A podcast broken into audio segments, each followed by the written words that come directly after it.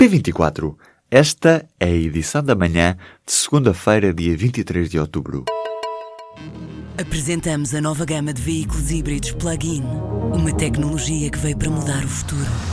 BMW iPerformance.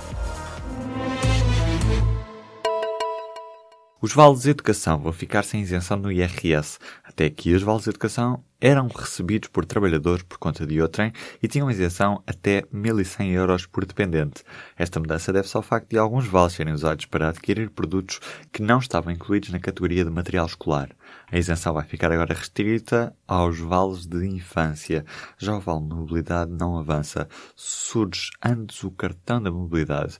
Estes dados estão na versão do Orçamento de Estado que já foi entregue e vai passar a ser discutida no Parlamento nos próximos dias. Avança assim a proposta de abater em sede de IRS todo o IVA gasto na aquisição de produtos de serviços de mobilidade partilhada, conhecido como car sharing ou bike sharing. Nos últimos dias, o Presidente da República percorreu cerca de 750 km nos conselhos mais afetados pelos fogos da passada semana. Um presidente visivelmente emocionado que queria sentir uma sova monumental por causa desta tragédia. Como se fosse atropelado por não sei quantos caminhões tira, porque cada drama, cada problema, cada testemunho uh, impressiona muito, impressiona muito. Quer dizer, ao mesmo tempo que mostra coragem, impressiona muito por aquilo que as pessoas passaram, estão a passar, estão com vontade de ir em frente, mas de facto sofreram muito e sofreram muito em pouco tempo mas muitíssimo. O Presidente foi ao terreno dizer também a estas pessoas que não se vai esquecer de intervir junto do Governo para resolver o problema dos incêndios. O governo decidiu aumentar o número de meios aéreos disponíveis para combater os incêndios. No terreno foram disponibilizados três helicópteros ligeiros e quatro aviões. A informação foi anunciada neste domingo pelo Ministério da Administração Interna. A medida antecede uma subida das temperaturas em todo o território continental.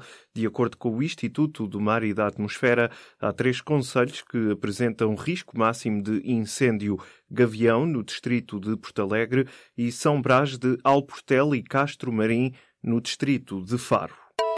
O Parlamento vai gastar perto de 80 milhões de euros no próximo ano. Isso representa menos um terço daquilo que foi gasto este ano.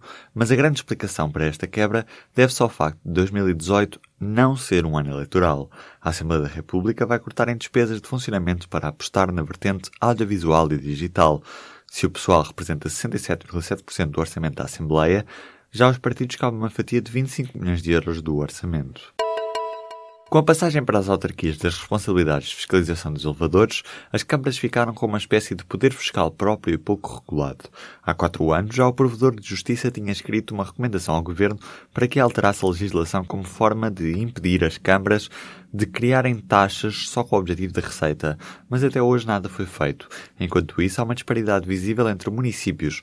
A título de exemplo, há quem cobre 70 euros e outras câmaras que cobram 200 euros pelo mesmo serviço de fiscalização de elevadores.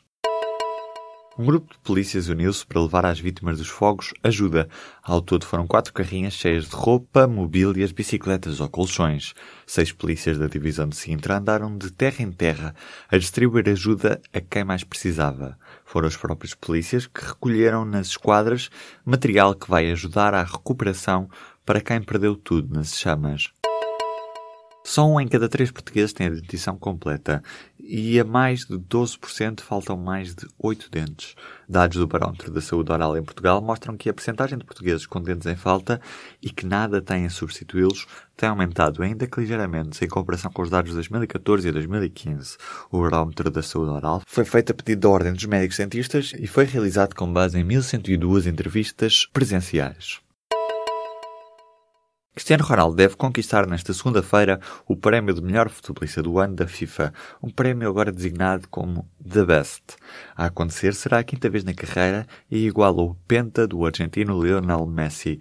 Depois dos triunfos em 2008, 2013, 2015 e 2016, o também capitão da seleção portuguesa deve ser o eleito do prémio correspondente à temporada 2016-2017.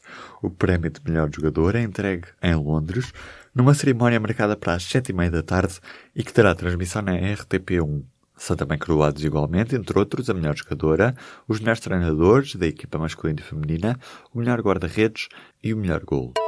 O Sporting goleou neste domingo o Desportivo de Chaves por 5-1 em Alvalade. O internacional holandês Bas Dost foi o homem do jogo ao apontar três golos na vitória dos Leões.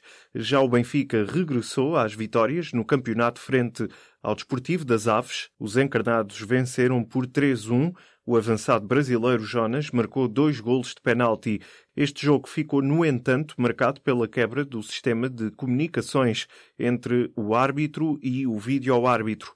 No sábado, o Futebol Clube do Porto também venceu o Passos de Ferreira com uma goleada por 6-1. Os Dragões lideram nesta altura o campeonato com 25 pontos, mais dois que Sporting e mais cinco que o Benfica. No final da pré-história, o Alentejo mudou. As comunidades deixaram de viver do que a natureza lhes oferecia e passaram a viver de um sistema agro-silvopastoril. A arqueóloga Filipa Rodrigues, que esteve no terreno a fazer escavações na zona de Porto Torrão, em Ferreira do Alentejo, concluiu que havia regadio naquela zona. É apenas uma hipótese, mas a confirmar-se prova que antes do Alqueva, os locais armazenavam água para depois a distribuírem em pequenos canais que iam irrigar as culturas nas imediações de Porto Torrão.